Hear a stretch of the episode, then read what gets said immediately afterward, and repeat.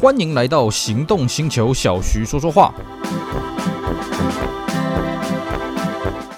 大家好，我是 Celsius，今天我们来跟各位聊一个话题，我们来聊聊大排气量的汽车真的有这么恐怖吗？好，当然了啊，我们先说啊，我们都是收入有限的人啊，所以我们今天聊的并不是大排气量的新车啊，我们聊的当然是老车当中的大排气量汽车了啊。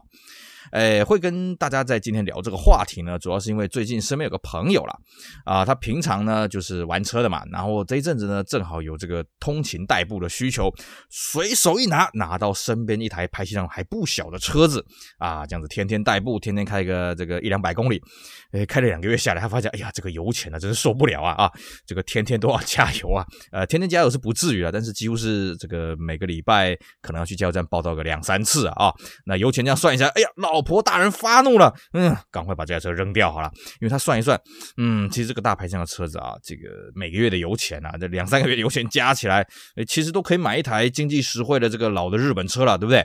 所以呢，他就萌生了这个退役啊。那么当然呢，身边大部分的人都给他建议啊，那赶快换掉，赶快换掉啊！这个大排量的汽车呢，这个油钱太伤了啊，你这样子天天这样子开啊，这个消磨太大了，受不了了啊！税金重，这当然就不用再多提了嘛，对不对？不过呢，我倒是独排众议啊，我就建议他，哎，你不如把这个车留下来继续开。哎，那各位一定会很好奇，我的理由是什么呢？好，我们今天就来跟各位聊一聊我的理由到底是什么。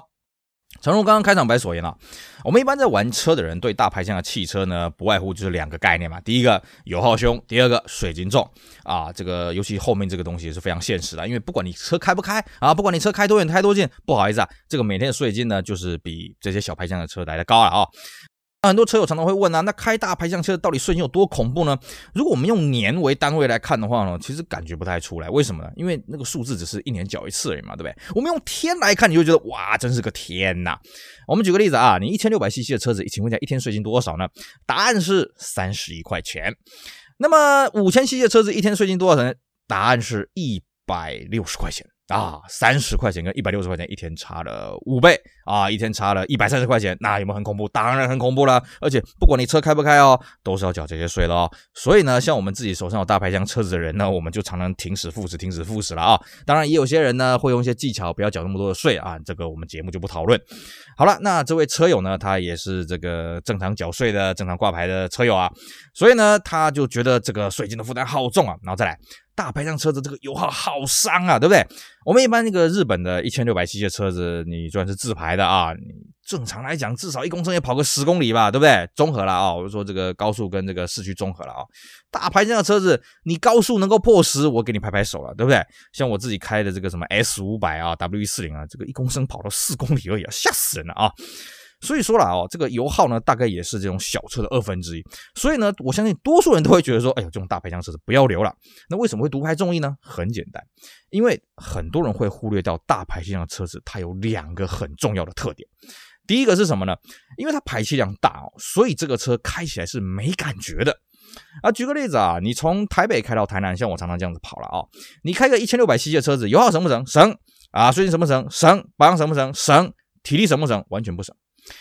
你不用说别的了，你光是从台南开到台中，你就觉得真的是腰酸背痛，蛮累的了啊、哦！当然，我们不是讲现现在新的什么涡轮世代这种车的，就以这种二三十年前这种老的这种日系车来讲啊、真的开起来真的是会累。就算你今天开的是 BMW，比方说三一八、三一六，其实啦，哦，开着也是会累。为什么呢？它的椅子或许人体工学比较好，可是你油门踩还是要踩得很深啊，对不对？可是反过来，今天你开这种大排量这种五千 CC、四千 CC 的车子。嗯，不要说开到台中了，你开到台北、开到基隆，三个字没感觉，哎，怎么一下就到了，对不对？以前我也不相信啊，以前那种年轻的时候啊，不相信，哎，开着一台这个、这个、这个台湾生产这个 Lancer 啊，一点六的到处跑，觉得哎呀，这个车很威了。后来有机会接触到人家的这个三千系列车子，嗯，这才叫做车嘛，对不对？第一个，这个引擎声浪，这个运转的时候那个嘈杂度呢，比起斯康好太多了。第二个就是什么呢？哎，这个油门轻轻一踩，哇，车子就就可以跑出去了。而且更重要的是什么呢？真的是没有这种体力上的消耗啊。所以说了，大排量车的第一个会让你开起来很舒适，你完全没有感觉。而且呢，你开惯了大排量车子，你要再回去开小排量车子，真的很有可能会是这个这个八点档连续剧一个至理面，瑞凡我回不去了，对不对？第二个是什么呢？还容易被他忽略。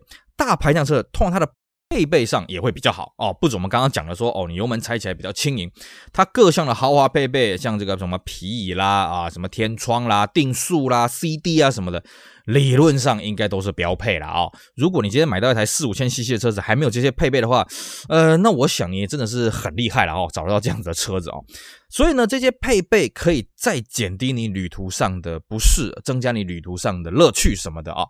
所以说啦，大排量的车子你再开，虽然它的油钱伤，它的这个税金重，但是呢，其实可以确保你在旅途的运行的过程当中，移动的过程当中，你体力的消耗是最少的，甚至我都有体验过，还有的时候是大排量车的让你补充你的体力。哎，我没有讲错，你边开车还可以边补充体力哦。这就是大排量它一个很特别的地方。我们回过头来了，大排量车子到底是从哪里泛滥起来呢？从美国嘛？为什么？美国那个地方你动不动一天就是要移动个两三百公里，这个叫做起跳价了啊、所以对美国人来讲，你如果在移动过程当中你消耗太多体力的话，你到了目的地你就没事，你就没那个体力可以做事情了，对不对？你就没办法做事儿了。所以说你在台湾一样。你大排量车子，你在移动过程当中，你体力的消耗相对的会比较低，所以呢，我就跟这个车友讲，我说哦，你每天有这种通勤的需求，那你来看。你通勤之后，你到达你所谓的目的地，你是不是还需要专心的、很耗你的体力去做事情？如果你到你的目的地啊，只是接接小朋友啦，陪小朋友玩家家酒啦，啊，陪父母聊聊天啊什么的，你不是要冲刺你的工作的时候呢？那我觉得其实你真的可以考虑去把你的车子换一台小排量、相对税金啊啊，相对这个油耗比较经济实惠的车子。可是如果今天你是要去冲刺什么东西的时候，我觉得你就真的要考虑一下这个大排量车子。它其实，它用这些油耗，用这些税金换得到你的体力的补充，体力的这个修养，我觉得这反而是划得来的啊。所以呢，我并不是鼓励他要把大排量车留下来，我是告诉他你要用这个角度去思考。那么同一个时间呢，啊，他当然也跟我讲，哎呀，还有啦，这个大排量的车子哈，可能在脱手上来讲呢，可能比较没价嘛。所以他如果真的要换车的话，他下一台车希望排量越小越好。那么呢，其实这个观点呢、我们在很多车友里面也会到，呃，也会有考虑到这样子的一个一个论调了啊、哦。那我必须要跟各位讲，你还是要去计算一下啊、哦。我们举个非常简单的例子啊、哦，呃，这个。宾士车子大家都很喜欢嘛，哦，那因为如果是大排量的，像什么 S Class 这种大型车子，不要说大排量哦，大型 S Class 不是人人都有办法停嘛，对不对？所以宾士的这个 W 二零二 C Class 就是很多人的选择。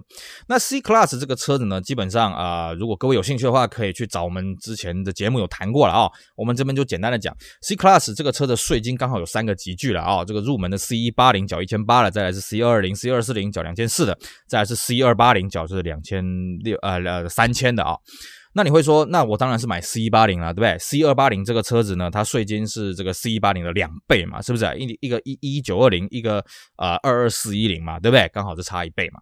可是你要想一个问题哦，你 C 二八零你的入手价一定比 C 一八零来的低，而且通常是大概在一半或者三分之二左右。那你想一想啊，我们现在假设了啊，我们先不管行情怎么样，假设一台 C 一八零卖你十万块，一台 C 二八零卖你五万块，是不是价差五万？那你是不是每年的税差差一万？没错吧，对不对？好，那你每年税差差一万，你是不是这两个价差可以让你缴五年份的税？对吧？没错吧？可是呢，有人会反驳，不对啊，那我 C 一八零我开了几年之后，我再卖，我可能我的折旧，比方说从十万折到八万，可是我的 C 二八零可能从五万折到成三万。也就是说，其实我 C 一八零一来一回，我折旧损失的是两万，那我 C 二八零可能损失两万，也可能是直接就夹掉，但是 C 一八零不是去夹掉啊？对，所以这个重点在什么呢？来，C 一八零除了我们刚刚讲的，它排量比较小，所以你在开长途的时候，你的或者说不要说长途啊，其实短途也有了，你移动过程当中，你体力的消耗就是跟 C 二八零就是完全不一样。再来是什么呢？配备差太多了吧？你在台湾你要找这个二零二的 C 一八零，我自己曾经有。这个开过一部 Elegance 啦，其他看来看去都是 Classic，对不对？那你 C 二八零反过来，C 二八零你看过有 Classic 的吗？我这么讲啊，连要看到这个比较初阶的这种 Elegance 都很少啊，基本上它都是 Elegance 以上的等级啊。当然，我印象中好像二零二没有什么 Avantgarde 的这种等级，反正它的配备都比一般我们看到 Elegance 来得好。所以啦，你为了要省这么一点小钱，你牺牲掉自己去享受这些配备的机会。我觉得真的要去考虑一下。当然，我不得不承认，C 八零这个啊、油耗真的会比较漂亮，那税金呢，当然就更省。那保养后勤来讲，因为 C 二八零这颗引擎比较不太好搞定啊。比起 C 八零来讲，它比较不好搞定。可是 C 八零有个特点哦，C 八零很多引擎水路的结构什么的，也跟这个其他的二二 C 二二零、二三零 也都不太共用哦。所以呢，其实，在后勤的保修上面呢，其实我觉得各有千秋啦。但是以税金油耗去换得你的开车的舒适性，还有你的配备什么的，其实不见得划不来哦。然后最重要是什么？你的折旧啊，你的新车的啊，这不，你刚买车的价格拿去缴这个税金，也不见得划不来。所以我都会跟车友讲啊，你自己去考虑一下啦。的确，你买一台小排气量车子，OK，你一开始你会省下你的税金啊，你可能会省下你油耗。可是最从头，你再买这种中古的这种小排气量车子呢，你的入手价格就会比较高，然后你开起来也不见得那么的舒服啊。那么你维修的成本也不见得会比较低。等到你要卖掉的时候，我承认了啊、小排量车子一定比大排量车子保本呐，而且也很容易卖了。你大排量车子，你可能。别别都要这样子卖哈，你可能要真的卖了很久，比方说半年、一年的时间了啊。那其实你卖的越久，你蹲下来成本就越大嘛啊。这个我都是承认的。可是呢，相对的，你为了要多赚这么几万块回来啊，以二零二来讲，你为了要多赚这几万块回来，你去委屈自己去开小配件的车子，然后比方说你在开高速的时候，像 C 八零那个车子，只要开到高速公路，那个转速是不会低于三千转的啦。可是 C 二八零那个车子相对就安静嘛，而且又六缸嘛，对不对？踩起来的爽度就不一样。那你车上如果载满活人的时候，我 C 八零这车真是不会跑啊！我坦白讲了，真是不会跑，因为我自己曾经把 C 八零整个给塞满过。所以各位要去想一个问题哦：今天你到底玩车是为了要享受一台车，还是要让自己慳灯爱多，尽可能去节省开支啊，来做一个代步？其实这个没有所谓的对与错啊，只是我们会告诉各位是说，大排量车子并没有各位想象的这么的不堪。啊，因为它带来的那种爽度、那种感受，是小排量车子真的是无法比拟，甚至我都可以说了啊、现在我们的新车比较流行小排气加涡轮嘛，对不对？你账面数字来看，哇，这个数字啊，比方说现在的一点八涡轮，可能已经是以前的三千 CC 自然进气那种等级了，哎，瞬间又省嘛，对不对？啊，动力也是蛮澎湃的。可是你真的开过那种大排气量 NA 的车子啊、哦，你再去开那种小排气量涡轮，你真的会开不习惯。为什么？因为很简单，涡轮有它的局限性，它不够线性。哪怕是机械增压，我自己开起来感觉，我也不觉得机械增压它有 NA 这种自然进气这种顺畅的程度了啊、哦。那黄润啊，当然你新式的新世代的车子，当然你税金虽然省了哦，动力虽然强了，可是各种环保材质、各种零件维修什么的，贵薄西郎啊哦。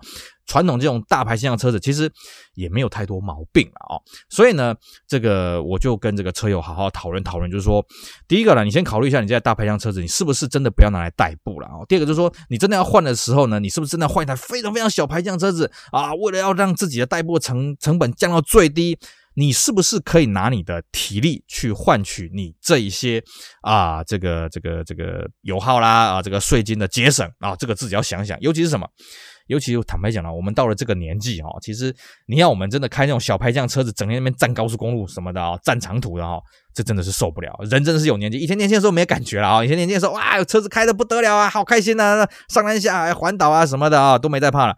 现在我们有年纪了，像我自己在开高速公路，你要我开那种哦没有定速的车子，我真的都会考虑考虑。为什么？因为真的会累啊。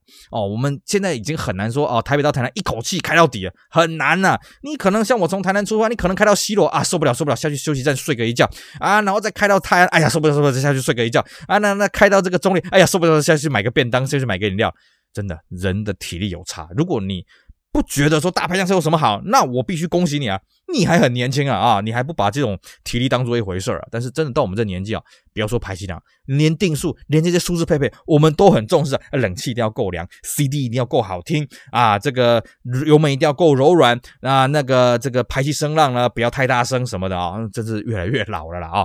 所以呢，其实各位可以透过我们这一集的节目呢，再从头再去思考一下。大排气量车子是不是真的有这么的恐怖啊？因为其实很多人都不会去好好精算，说你到底养一台车子，你每年的开销是多少？然后呢，你真的一买一卖啊，你的保养钱什么扣一扣，你到底花了多少钱？很多人不会去算，很多人只会看说，哎呀，税单来了啊，这个四月七月，哎呀，这个燃料费单来了，哎，好恐怖啊！你看大排量这不得了，什么什么哇哇叫，蹦蹦跳。可是呢，你真的去精算一下。真的小排量车子，它的开销真的有比大排量车子来的少那么多吗？再来就是大家坐起来舒适的感觉真的是有差的哦。啊，不相信的话，你可以找个大排量车子载带家人出去玩，家人那种感受是你很难直接啊从这个税金上面去反映出来的。